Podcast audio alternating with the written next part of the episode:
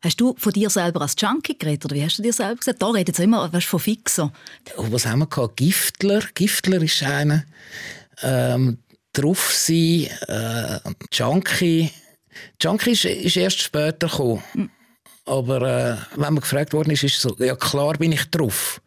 So, aber dann auch ein bisschen in dieser, äh, in dieser Tonalität. Ich mache da keine Kindersachen. Ich, ich bin da wirklich dabei. Der Härte sich. Ja. Mein Name ist Reda Larbi, ich bin 51 und ich arbeite in Kommunikation. Wieso willst du das mir zeigen, wie du fixen die Leute sollen nur sehen, wie das geht, wir Schuss machen. Ich gehöre zu denen, die 90er Jahre Platzspitz und Letten überlebt haben. Das sieht aus wie streuende Hunde in der Bronx. Nur in der Schweiz sind es junge Menschen. Und habe da mit dem Monat zusammen den Film geschaut, der die Generation von Heroinabhängigen vor mir beleuchtet. Heroinszene Schweiz. Sie brauchen das Heroin zum Anschaffen und das Anschaffen das Heroin. Was heißt das, Fixer sein? Das ist irgendwie so ein richtiger Teufelkreis. Rückspiegel mit der Mona Fetsch. Hey, das ist der Rückspiegel. Wir gehen zusammen auf eine Entdeckungsreise und der Ausgangspunkt von dem Podcastgespräch, da ist immer ähm, ein Dokument, also ein Beitrag, eine Film-, Radiosendung äh, aus dem SRF-Archiv, wo für mich eine Dringlichkeit hat, äh, dass es sich lohnt, um das nochmal vorzunehmen und darüber zu reden. Unter anderem auch darum, wie es ein Thema ist, das uns auch in der heutigen Zeit noch sehr viel zu sagen hat und äh, eine Relevanz hat. Ich will wissen, hey, wie ist das früher noch genau gewesen? Wie haben die Leute dort erlebt? Wie ist es weitergegangen und wie ist es heute? Und äh, für das, das ist klar, brauche ich natürlich jemanden, der mir diese Fragen beantworten kann. Und heute, Reda, Reda, bist du das? Reda El Abi. Herzlich willkommen. Guten Morgen. Kolumnist, freier Journalist mit eigener Kommunikationsbude. Ich persönlich kenne dich eigentlich nur als Social Media Derwisch. Als äh, Twitter Amok. ja, aber jetzt lerne ich dich auch noch als äh, Polytoxikoman kennen. Ähm, also 15 Jahre hast du reingelassen. Was hast du alles reingelassen? Eigentlich alles. Also was auch mit den Fingern gekommen ist. Ähm, und irgendwie also, ist noch schwierig zu sagen, weil man hat so Basisdrogen, das sind bei mir Topiat und dann für also Her Heroin. Heroin ja. ja. und Methadon und was Morphium, wenn es rum war und dann einfach noch alles andere, um die Stimmungen ähm, kalibrieren. Also etwas zum Aufstehen, etwas zum Wachsein, etwas zum Kreativsein, etwas zum gesellig sein, äh, etwas zum wieder einschlafen und dann wieder etwas zum Aufstehen. 15 Jahre lang, aber du hast nicht gespritzt, gell? Nein, ich habe nicht gespritzt. Warum? Ich habe, eine Spritzenphobie. Ähm, das Nein, hat, hat mir, das? Ja, das hat mir wahrscheinlich das Leben gerettet. Ich werde wirklich auch, wenn ich mal aufs Blut gehe, ich werde ohnmächtig oder wenigstens beduselt. Also ich vertrage das nicht. aber ich meine, mir hat man immer gesagt, also weißt, wenn ich zum Beispiel in der Gassenküche in Luzern Junkies getroffen habe, die haben mir immer gesagt, am Schluss die Sucht nach oder einfach nach dem Gift ist stärker als alles, aber sie war nicht stärker als deine Spritzenphobie. Nein, sie war nicht stärker als meine Spritzenphobie und es, hat vielleicht, es gibt unterschiedliche Motivationen, wieso dass man Drogen nimmt.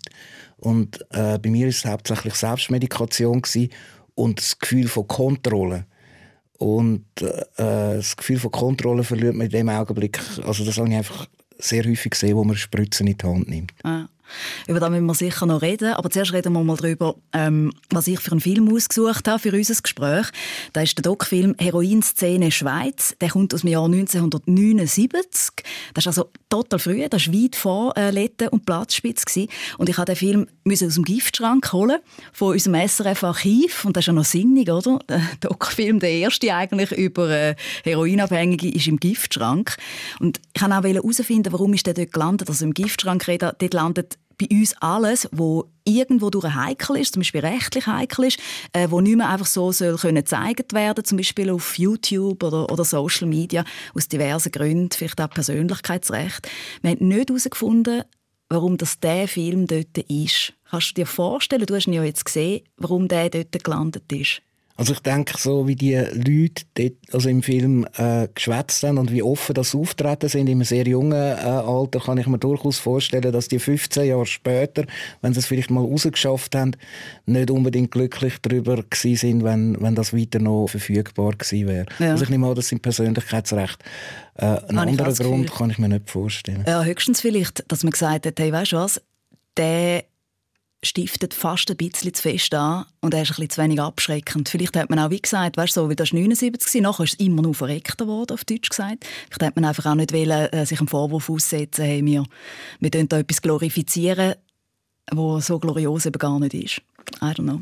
Das kann sein, ja. Wichtig ist für euch, normalerweise äh, stellen wir eigentlich die Dokumente, wo wir in dem Podcast darüber reden, auf unseren SRF-Archiv YouTube-Kanal, damit ihr das auch schauen könnt, euch selber eine Meinung äh, bilden. Das ist hier jetzt logischerweise nicht möglich. Wir müssen die Persönlichkeitsrechte wahren. Wir haben es aber so gemacht. Äh, wir haben mit dem Reda ein paar Ausschnitte aus dem Film angeschaut. Er tut die kommentieren und wir haben dort dann einfach Personen, die man sieht, blurred, also unkenntlich gemacht. Das heisst, ihr könnt trotzdem einen Eindruck darüber finden, dass SRF Archiv auf den verschiedenen Social-Media-Kanälen und auch auf meinen eigenen Kanälen. Das ist das erste Dokument Schweizer Fernsehen, Schweizer Radio, wo wirklich dem Thema Heroinabhängigkeit eine ganz äh, große Plattform bietet, wo man auch selber Junkies sieht reden und da, sie kommen vor allem selber auch zu Wort und das war äh, eben sehr früh gewesen, 1979, knapp zehn Jahre vor dem Platzspitz. Das ist sozusagen die erste Generation Fixer, die zu Wort kommt und so fängt der Film an. 6.000 bis 13.000 Menschen sind in der Schweiz heroinsüchtig. Heroinszene Schweiz. Gespräche und Beobachtungen im Zürcher Drogenmilieu. Was heißt das, Fixer sein? Ein Filmdokument zur Heroinsucht.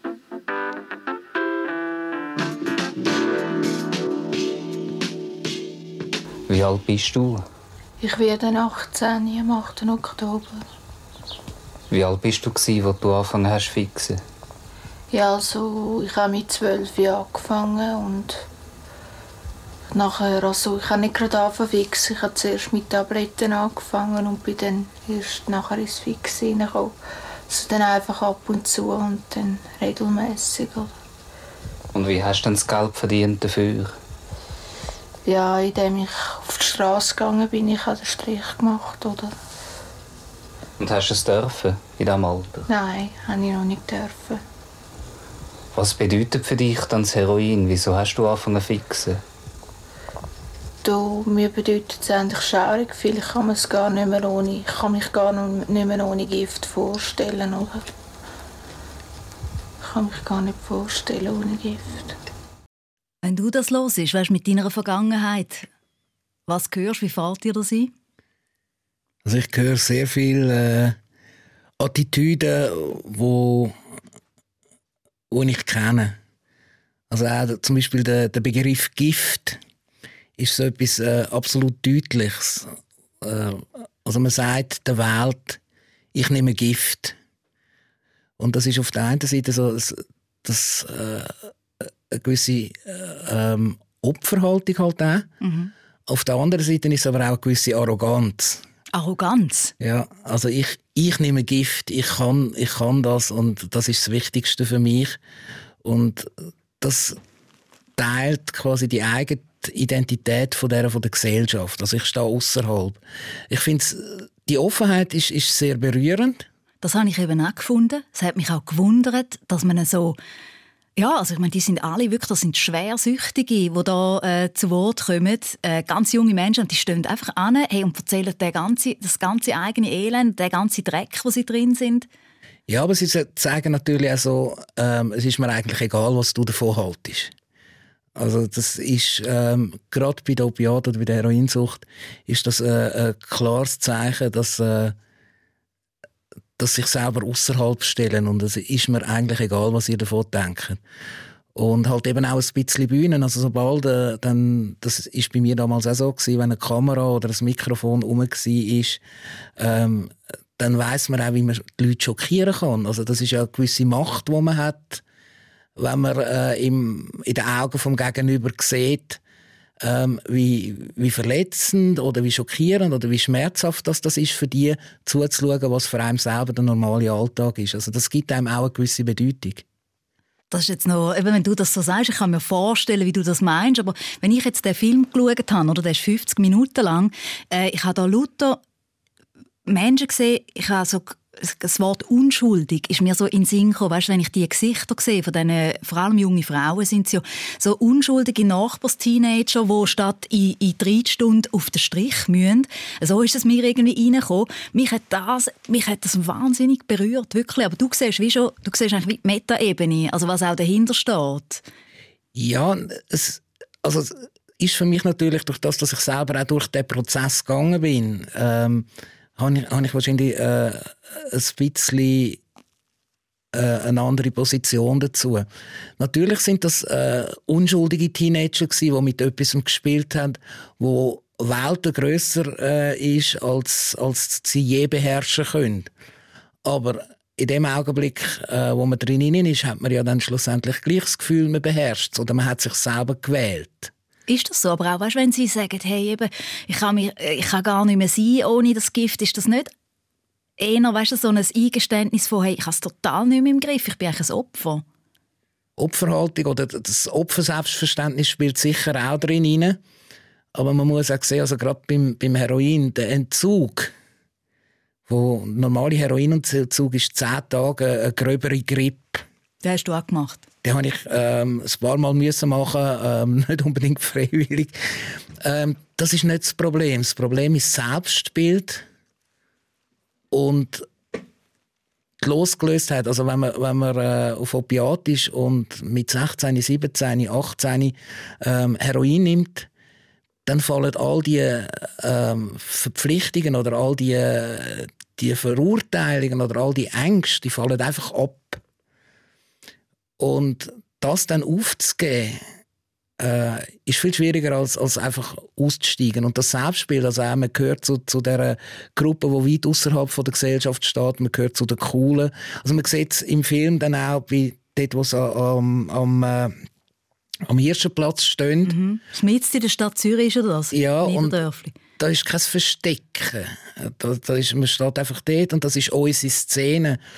Und äh, Drogen sind immer äh, Teil von einer Subkultur. Ja, also zu etwas, wo du willst hören eben, und ich glaube, also das war bei mir auch so gewesen, oder wenn du jung bist, dann ist das auch noch cool, wenn du zu denen gehörst, wo deine Eltern finden, doch, echt, das Gott, ey, bloß nicht dieselbe. Aber weißt, ist das ist das glaubwürdig oder tut man sich das eher vielleicht auch zurecht beschissen? Man gehört zu den Coolen.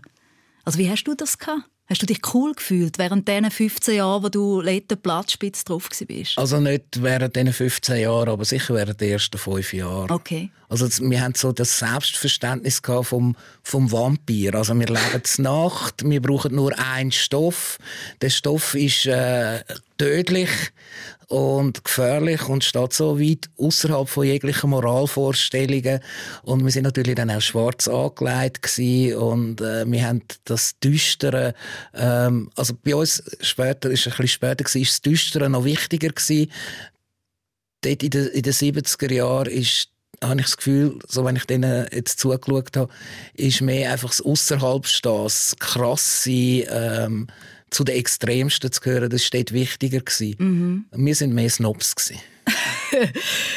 okay. Aber welchem Moment hat es dann gekehrt? Weißt, wann hast du selber gemerkt, ich bin gar nicht der cool sich, sondern äh, ich bin eigentlich der, der zu unterstunden ist, im Dreck? Das ist, äh, das ist mir sehr lange nicht aufgegangen, weil äh, Selbstbetrug ist eine der herausragendsten ähm, Auswirkungen von der Sucht. Äh, ich hatte es immer im Griff. Gehabt. immer. Äh, oder Für dich? Wenigstens, wenigstens so, so äh, ausgemalt. Aber erstaunlicherweise äh, hat man damals noch relativ leicht Leute davon können überzeugen, dass man es wirklich im Griff hat. Okay. Also ich kenne sehr viele Süchtige aus, oder Ex-Süchtige aus dieser Zeit, wo der Chef es gewusst hat oder wo die Familie gewusst hat und gefunden, ja, er nimmt halt jetzt ein bisschen Drogen, das ist eine Phase und er hat es im Griff. Und ich glaube, das ist äh, anders als früher, also, also in den 70er Jahren in den 70er Jahren hat man ja dann wirklich den Christiane F. Schritt gemacht, weit, weit aus der Gesellschaft raus in, eine Parallel, äh, in ein Paralleluniversum und unrettbar verloren. Und es hat, das Junkie hat auch äh, eine gewisse dramatische ähm, Qualität. Also das ist auch, es gibt auch Sinn und es gibt auch Identität auch wenn es als Opfer ist. Mhm. Man ist dann plötzlich... Man ist etwas, aber du bist ein etwas Junkie. Spezielles, ja. ja. Und etwas, was die meisten Leute kaum nicht aushalten. Wir schauen mal schnell auf die Zeit, oder? Äh, warum wir auch den Doc-Film ausgewählt haben, weil eben, das ist eigentlich der erste gewesen, das war eins der 70er Jahre gewesen, wo Heroin wirklich zum äh, grossen Thema geworden ist in der Öffentlichkeit. Im August 79 hat das BAG das erste Mal eine Informationskampagne zur Drogensucht wirklich gemacht, weil man realisiert hat, hey, wir haben ein Problem. Erst eigentlich seit 1975 hat man tatsächlich Drogentote ausgewiesen in der Schweiz. Im 1972 hat es äh, die erste Überdosis gegeben. In Zürich vorher eben, ist man sich gar nicht bewusst gewesen, dass da etwas auf einem zukommt. Und dann eben im 79 da, was, oder im 78 da, wo du angesprochen hast, wie Kinder vom Bahnhof Zoo, das Buch von der Christiane F., ähm, wo, glaube ich, das äh, das erfolgreichste Sachbuch überhaupt war, das 95 Wochen auf Platz 1 von der Spiegel Bestsellerliste 79 bis 81 und dann hat es auch noch den, den Film gegeben. Das war wirklich so die Zeit zum ersten Mal hat man gemerkt, hey, da ist etwas, das ist eine Jugendbewegung. Was ist denn die große Faszination von dem Heroin? Weißt, das ist ja nachher dann, also das ist, das ist der Anfang gewesen, wo wir da hören, oder? Das, sind dann, das ist die erste Generation gewesen. Warum ist das nachher so riesig geworden? Also das erste Mal der die Attraktivität ist äh, äh, eine alte Geschichte oder ein Storytelling, wie ich es jetzt als Kommunikationler heute ähm, glasklar sehe. Das ist so, man hat einen Baum, dort hängt ein Äpfel dran und dort sagt man einfach, okay, den dürfen ihr nicht nehmen. Da gibt es wahnsinnige Einsichten, aber ihr dürft nicht, weil es ist gefährlich und ihr seid nachher auf ewig verdammt. Mhm. Und das ist das, was ich beim Heroin effektiv als Image äh, so durchgezogen hat. Also das ist die krasseste Droge, da erlebst du die krassesten Sachen drauf, aber es ist Pfui. Und dass das für einen Teil von der Gesellschaft oder für einen Teil vor allem von der Jugendlichen ähm, im Prinzip ein äh, grosses Hinweisschild war, da müsst ihr an, das müsst ihr ausprobieren. Das ist den Leuten dort noch nicht so bewusst gewesen. Aber ist das bei dir so gewesen? Hast du das so erlebt? Also, du hast es gemacht, wie es verboten war? Nein, ich habe es gemacht, weil ich Christian F. gesehen habe, den Film. Das kannst du so klar sagen. Ja, das ist etwas gewesen, wo ich habe vorher schon Drogen genommen und ich habe vorher schon gekifft und, und LSD und Pilzli ausprobiert ähm, und ich bin lange nicht in Kontakt gekommen mit Heroin, einfach aus, aus meinen Lebensumständen. Aber es ist dann kombiniert also mit der ganzen Popkultur, also es sind Rolling Stones, äh, mit System Morphine, das ist äh, Velvet Underground, mit Heroin, also die ganzen Sachen, die noch aus den USA Ende Hippie-Zeit äh, übergeflogen sind, haben, haben das auch ja verherrlicht. Und dann hat man Christian F. den Film gehabt, wo die jungen Menschen ganz krasse Abenteuer und ganz krassen Schmerz und aber auch ganz extreme Exzesse erleben und das Ganze mit dem David Bowie als Soundtrack ähm, das ist für mich wie oh Achterbahn fahren, wo sich niemand sonst getraut und aber das ist noch krass. Ich meine, der Film hat man ja eigentlich gemacht, damit er abschrecken soll. Also weißt, oder du sagst, das hätte dich angetönt, aber das also ist bei vielen so. Also aus meiner Generation ist das wirklich bei vielen so gewesen. Und ja. eine Generation später hat man Trainspotting gemacht, genau, wo man ja. effektiv die, die gleiche Absicht äh, damit hatte und effektiv auch nochmal den gleichen Fehler gemacht hat. Ja. Also du findest jetzt auch bei dem Doc, oder? Der ist, da muss man wissen, der ist nicht irgendwo hinten raus versteckt im, im Programm vom Schweizer Fernsehen. Der ist gelaufen zur besten Sendezeit nach der Tagesschau. Also dort, wo wirklich Familien noch äh, Fernsehen geschaut haben, hat man den so gezeigt. Und er hat ja null moralischen Zeigefinger. Da habe ich, hat mich wahnsinnig erstaunt, auch für die Zeit, dass man nicht sagt, oh, das ist einfach ganz gefährlich oder ui, schau mal, und äh, denen geht es so schlecht, sondern man hat die einfach reden lassen und das so dargestellt. Ist das fahrlässig? Ist das falsch? Nein, ich denke, es ist ja immer so, für 95 oder für 99 Prozent äh, der Bevölkerung funktioniert das. Aber für Leute, die halt eben grundsätzlich anfällig sind für so etwas, ähm, hat es eben äh, eine paradoxe Wirkung. Und das kann man heute, mit Erfahrungen von heute, kann man das einordnen, kann man da auch ähm, äh, Leute zuholen, wo das äh, in den Kommentaren einordnen. Aber ähm, damals hat man das einfach nicht gewusst. Ja. 1979, wo man die jungen Junkies einfach auch mal reden lassen hat äh, über das, was sie erleben, ähm, dort ist das Bewusstsein natürlich überhaupt noch nicht da gewesen, dass das auch Krankheit ist, oder? Ich meine, da wissen wir heutzutage, Sucht ist erkranken. Aber dort hat man vor allem auch darüber geredet, ähm, was es bedeutet im Alltag, nämlich auch, dass es ein äh, brutaler Teufelsreis ist und dass es einfach auch wahnsinnig teuer ist. Also äh, das hat dort 1 Gramm hat 1979 irgendwie 700 bis 1000 Stutz gekostet. Ich weiß gar nicht, ist da jetzt viel oder wenig aus deiner Erfahrung? Also zu meiner Zeit war es einiges billiger gewesen. Gegen den Schluss war es sogar sehr billig gewesen. Also da hat man für 60 Franken hat man das Gramm bekommen. Ähm, man hat sich also können leisten in Zürich Junkie zu sein. Ähm, Wieso ist das so viel billiger geworden? Hat es einfach so viel Zeug auf dem Markt? Ein extrem, also gerade zur Blattspitze hat es einen extremen Markt gegeben. Es war ein Bazar. Gewesen. Also wenn man als, als Süchtigen auf, auf der Blattspitze oder nachher auf der Lette gekommen ist, dann sind Vermittler von den verschiedenen Dealer sind einem am Ärmel zerren, dass man bei dem und nicht beim anderen kauft. Ähm, es ist, äh, man ist auch, wenn man es bei seinem Stammdealer nicht mehr eingekauft hat, dann hat das zu einem Gespräch, zu einem Kundengespräch geführt, wieso dass dann die Leute nicht mehr zufrieden sind. Also es, es hat ein zeitlang ein extremes Überangebot an der Drogen gehabt. Ich meine, jeder Dealer in Europa hat gewusst, okay, dort kann man einen grossen Umsatz machen. Mhm. Dort kommen alle an. Also es hat nicht nur die Süchtigen dort angeführt, sondern es hat halt eben auch die Dealer dort angeführt. Und das hat dann zu einem Preiszerfall geführt. Auch eben der Marktwirtschaft in Reinform. Hat, hat auch dort funktioniert. Am Schluss ist es um äh, den Stutz gegangen. Aber eben, äh, wenn du Gift gebraucht hast, dann hast du auch das Geld gebraucht. Es ist irgendwie so ein richtiger Teufelkreis. Sie brauchen das Heroin zum Anschaffen und das Anschaffen das Heroin. Ich kann eigentlich den Stoff gar nicht recht geniessen. Sonst würdest du es geniessen. Ich glaube, wenn ich das Geld anders könnte beschaffen könnte, ja. Ich hätte ein ganz anderes Gefühl dabei. Ja, bedeutet dann dir das Heroin etwas, oder? Ja, in dem, dass ich mich nicht allein fühle. Dass ich etwas in mir innen habe, noch einen Funken leben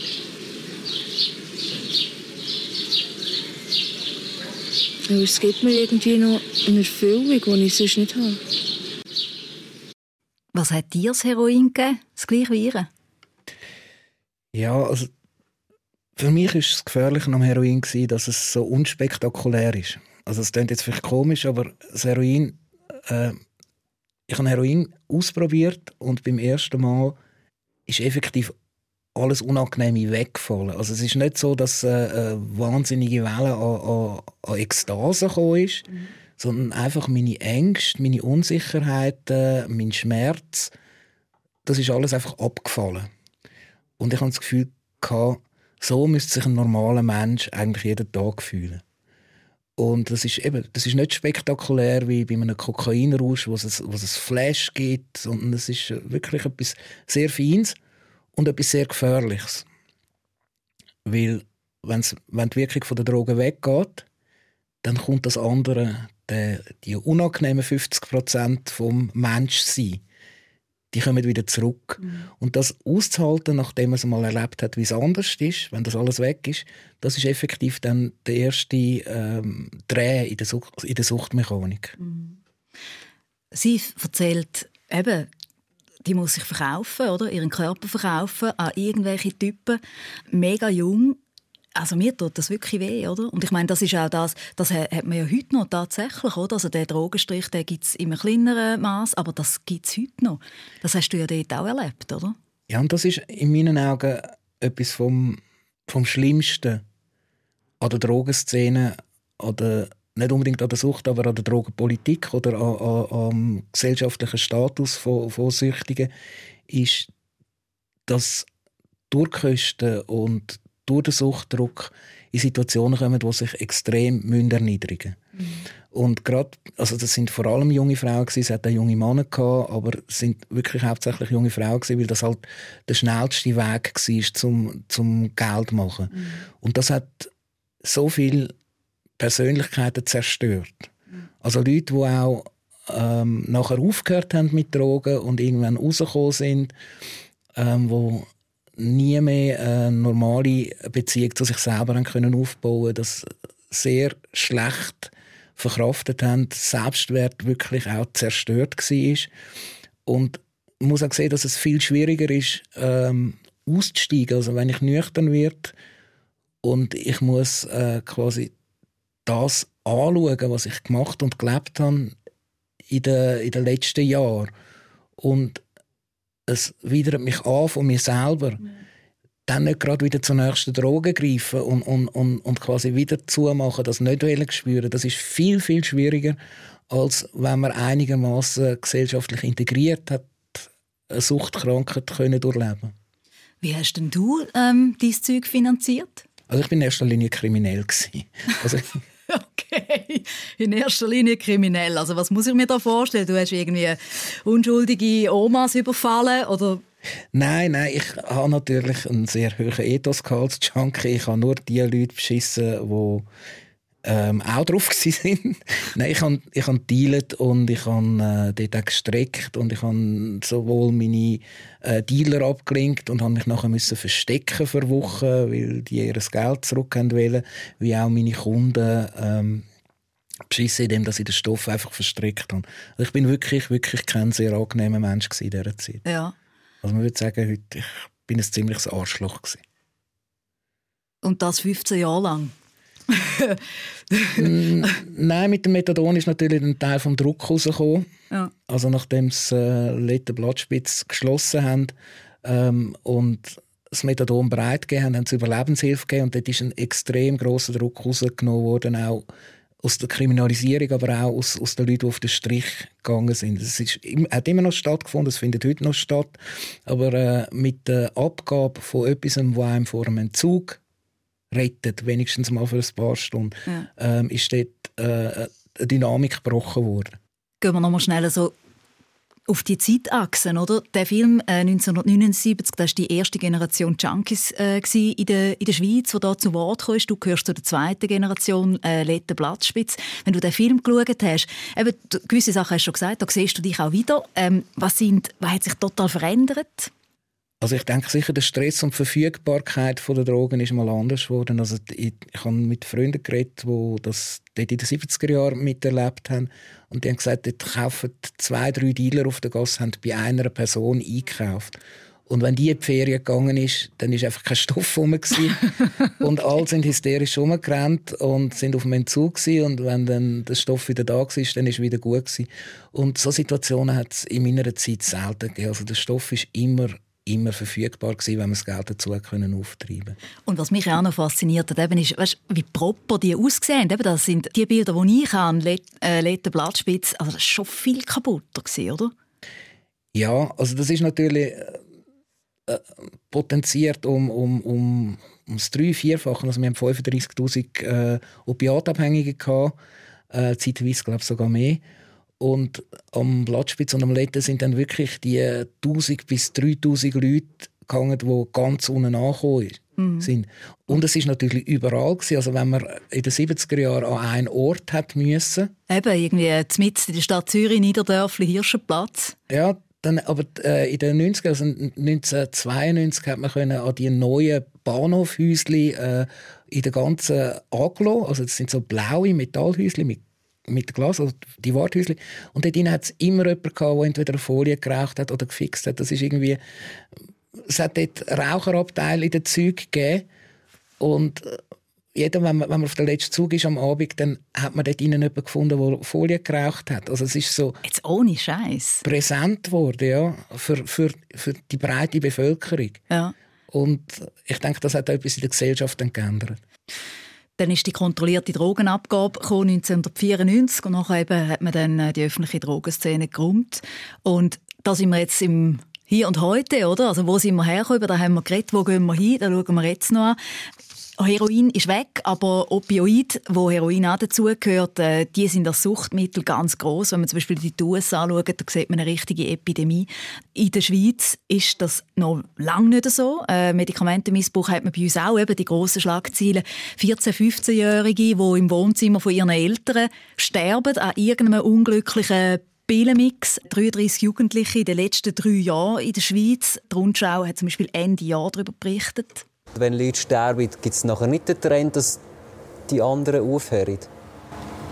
Ja, nicht wirklich, nein. Man nimmt es, es ist passiert, aber jedem weiß eben selber, er nimmt es, er nimmt es nicht. Und dann ist es ein eigenes Problem. Es ist schade um den Menschen, klar und so, wenn man ihn kennt, aber das gehört dazu. Das Leben ist ein Spiel und das, ist halt das Ende des Spiels. Also wie das Ganze gestartet hat mit dem Konsum, das ist eigentlich schlussendlich nur Neugier gewesen. Ja. Neugier. Ich habe es ähm, vom Internet eigentlich auch gekannt. Ich habe halt so 2016 auch recht viel Army-Rap gelost, also amerikanischer Rap. Und dort hörst du halt immer wieder so ein bisschen äh, Sani, Perky etc. dies, das. Viele Leute denken, wenn sie jetzt ein bisschen Makatusin, also Lean am Trinken sind, ja, das ist ja nur das, du bist ja nur am Trinken etc. Aber sie checken nicht, dass sie eigentlich, ja, also vom Heroin die Brüder am Konsumieren sind. Also es ist schlussendlich auch ein Opiat. Es wirkt vielleicht ein bisschen anders, aber schlussendlich gehört es zu der Kategorie Opiat. So hat Leandro in einer Repo von SRF Virus an Sept sehr, sehr cool über Tilidin, Xanax und Co. findet ihr auch auf YouTube. Wenn du jetzt das so hörst, der Brüder von Heroin. Ja, ja, das passt schon. Der kleine Brüder. Der kleine? Ja, äh, der Punkt ist, der, der Entzug wird wahrscheinlich nicht groß anders sein. Ich denke, im Augenblick ist, ähm, ist die Subkultur drum, drumherum noch ein bisschen anders. Also es ist wirklich dann, äh, man macht das am Wochenende mal. Äh, es wird wahrscheinlich wenige wirklich Süchtige geben. Die Gefahr ist grösser, dass man keine Ahnung hat von den Drogen, die man konsumiert und sie mit irgendetwas anderem konsumiert und dann einfach tot aufwacht. Und tot aufwacht? Sorry. Entschuldigung, Tod aufwacht. Ja, das, ja. das, äh, das er, wo, wo jetzt geredet hat, äh, hat mich schon ist schon informiert und ist schon differenzierter. Darum hat er wahrscheinlich auch geredet, oder? Darum hat er wahrscheinlich auch geredet. Ja. Aber jetzt bei den anderen Jungs? Hey, da gebe ich ehrlich zu, weißt, wenn, wenn jemand so sagt, ja, hey, weißt, ich putze dich, ich putze dich nicht, hey, äh, das Leben ist ein Spiel, ich bin ein bisschen ambivalent, ob ich das einfach noch so unter, okay, der ist einfach noch sehr jung, soll abbuchen oder einfach hey, am besten will man den Kerl mal schütteln und sagen, hey, von da hätte ich deine Mutter nicht unter Schmerzen auf die Welt gebracht, oder? dass du irgendwie dein Leben so dumm dreist aufs Spiel setzt. Was ist deine Reaktion? Es ist sicher, es ist sicher ein großer Teil einfach Unerfahrenheit und nicht, nicht die Folgen wirklich abschätzen können, nicht, nicht begreifen, was es bedeutet. Und dann nützt Schütteln effektiv nicht viel. Okay. Da geht es wirklich auch dann darum, ähm, Folgen können aufzuzeigen. Also man hört vielleicht, dass jemand gestorben ist und das ist auch wahnsinnig dramatisch dann einen Tag, zwei und am Wochenende ist es aber schon wieder vergessen. Dort äh, müssen wir vielleicht auch wirklich mal zeigen, was es bedeutet für die Familie. Also jetzt gerade äh, in, in, der äh, Sekondo-Umgebung, wo ich ab und zu Prävention mache, ist, wenn die Leute dann äh, entweder mal auf den Friedhof gehen oder wenn die mal sehen, wie die Mutter von dem äh, Gestorbenen ähm, was, was, was die erlebt hat und wie die leiden und wie das noch Jahre nach, nachher ihr Leben ähm, beschäftigt, mhm. dann kommt so langsam das Bewusstsein, okay, es geht ja nicht nur um mich und wenn ich weg bin, bin ich halt weg. Und meine Schwester, meine Mutter, mein Vater, die leiden alle darunter und die leiden schon darunter, wenn es mir schlecht geht. Und das funktioniert oft. Also es ist einfach wirklich Konsequenzen aufzeigen und nicht moralisch kommen, sondern einfach sagen, schau, dort verursachst du Schmerz. Mhm. Du kannst machen, was du willst, aber du musst nicht damit leben, dass du dort Schmerz verursachst. Ist es ein Zufall? Hast du das Gefühl, dass es jetzt äh, die Sorten von Drogen sind, die in sind? Weißt, einfach so Medis, die man konsumieren kann? Oder ist das, ich habe so ein bisschen die These, dass es heute ist, eben Fitten statt Fixen. Eben, du musst eigentlich möglichst reingehören, ähm, du musst es möglichst to go haben, um noch ein bisschen reinzulassen, aber eigentlich musst du äh, vor allem performen in dieser Gesellschaft. Also es hat sicher mit der Konsumgesellschaft zu tun oder mit der, mit der Art, wie man heute der Konsumgesellschaft lebt, dass man es zum Beispiel auch zeitlich begrenzen kann. Also man kauft sich Einheiten, die dann irgendwann wieder weg sind. Und es ist halt extrem kommerzialisiert. Also das ist wie äh, in den 60er Jahren hat man sich ein Che Guevara-T-Shirt oder einen Batik-Schal äh, ähm, selber gemacht oder mit einem Stempel gedruckt. Und heute kommt man das Zeug äh, an der Bahnhofstrasse im Kleidergeschäft über billigst produziert äh, als Massenteil. Und das ist effektiv, also das ist jetzt vielleicht ein bisschen nostalgisch, aber ich habe das Gefühl, das ist auch bei den Drogen passiert. Also das heißt, man nimmt Einheiten, wo, wo, man über, wo übersichtlich sind, wenn man vorsichtig ist. Man schaut eben, dass es vom Freitag am Abend bis am Sonntag am Mittag geht, damit man am Montag wieder äh, auf der Matte steht mhm. in der mhm. Bude. Und dort ja dann auch einen gewissen Stolz rausnimmt, dass man das kann. Das ist ja eigentlich gut, oder? Oder ist das eine bessere Art, um äh, Drogen zu konsumieren, als äh, in den Heroinzeiten, die du erlebt hast? Ähm, es ist sicher äh, auf, in den meisten Fällen weniger ähm, zerstörend, aber es hat, hat, seine eigenen Gefahren. Also wenn ich das äh, von 18 bis 40 durchmachen kann und jedes Wochenende mir Kante geben. Und ich habe noch in, in meinem Umfeld noch Leute, die effektiv noch immer also die mit mir vor 25 Jahren an der Partys sind und noch immer jedes Wochenende gehen und jetzt bei Corona laut brüllen, weil sie nicht können an ihre Party dann habe ich das Gefühl, die sind, die sind halt irgendwo stillgestanden. Und wenn es dann kombiniert ist mit quasi Kompensation, also meine Woche von Montag bis Freitag ist so scheiße, mhm. dass ich mir am Freitag bis am Sonntag muss Kanten geben, damit ich es nachher vom Montag bis am Freitag wieder durchhalte. Ähm, das kann eine Lebensphase geben, wo das mal ein paar Jahre so ist. Aber wenn das ganze Leben so aussieht, dann müsstest du eigentlich irgendwann mal an einen Punkt kommen, wo du anstehst und überlegst, was läuft falsch in meinem Leben. Aber solange es halt eben funktioniert, kommt der Druck wie nicht auf. Mhm. Was hat dir am Schluss geholfen? Zum Anstehen und auf das Leben schauen, das du 15 Jahre lang hast und sagen, das will ich nicht mehr? Oh, ich hatte es sehr einfach. Ich hatte das Glück, gehabt, dass ich so lange äh, überlebt habe und so lange Drogen haben können, bis ich einfach nicht mehr können. Also bei mir Körperlich? Ist, nein, psychisch. Ja. Also ich bin eines Morgens aufgestanden und habe einfach gemerkt, ich mag nicht mehr. Ich mag nicht mehr. Und ich habe dann, es ist so wie ganz klar gewesen, ich kann jetzt sterben ich habe dort in dem Augenblick wirklich das Gefühl gehabt, ich kann mich einfach nur psychisch dazu entscheiden, zu sterben und ich würde tot umgehen. Oder ich kann mal etwas anderes probieren. Und äh, ich habe dann auch extrem Glück gehabt. Ich habe alle Unterstützung bekommen, die ich gebraucht habe, zum nüchtern werden, zum clean werden und zum dann wieder anfangen langsam aufbauen und, und zurück in ein Leben zu finden. Und ähm, für andere mag, mag das schwieriger gewesen sein, aber ich habe 15 Jahre lang nicht mit Drogen aufhören und ah, wirklich, ja. 15 Jahre lang Drogen genommen. Und das erste Mal, als ich wirklich wollte aufhören, ist dann wie ein Steinchen als andere geht und das Nüchternsein nachher, also das wirklich ganz klar sein nach 15 Jahren Opiat, ist wie ein eigener Rausch gewesen. Also das ist wie, äh, es hat überall wieder Farben gehabt und es ist nicht immer Herbst gewesen. Also in meiner, in meiner letzten fünf Jahren Sucht habe ich permanent das Gefühl gehabt, es regnet und es ist düster und alle Leute sind schlecht drauf. Und nach dem Entzug habe ich gemerkt, hey, da lachen die Leute und da findet Leben statt und Interaktion und Beziehungen zwischen Menschen. Und äh, für mich ist das äh, noch bis heute, fast 20 Jahre später, ist das ein Rausch und, und, und, und eine Lebensqualität, die ich nicht mehr eingetauscht hätte. Also ich stand noch jetzt am Morgen auf und äh, sehe meine Hunde oder schaue auf die Terrassen raus und so.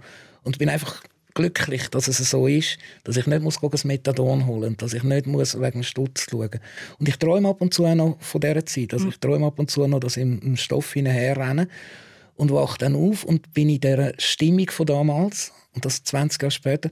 Und dann sickert langsam rein, nein, du musst nur einen Kaffee machen, dann ist alles wieder gut. Und die Dankbarkeit, die ist, die ist einfach da. Also die macht mir die Grundqualität von meinem Leben aus.